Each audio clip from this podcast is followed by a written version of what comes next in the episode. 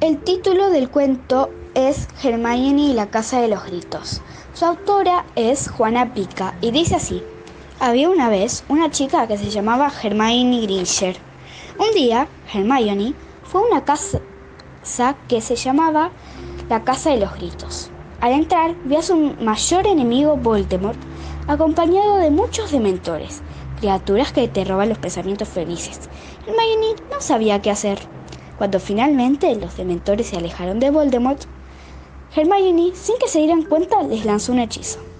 Expecto Patronum, exclamó Hermione. Ni siquiera el mismísimo Voldemort se dio cuenta. Después de un rato, no tuvo más remedio que enfrentarlo, así que entró a la sala donde estaba y gritó bien fuerte: ¡Avada Cadabra! Pudo dañarlo, pero Voldemort pudo escapar con ayuda de Lucius y Bellatrix, dos seguidores del Lord Oscuro. Luego, Harry y Ron, sus amigos, fueron a ayudarla a levantarse y volvieron a Hogwarts, su escuela.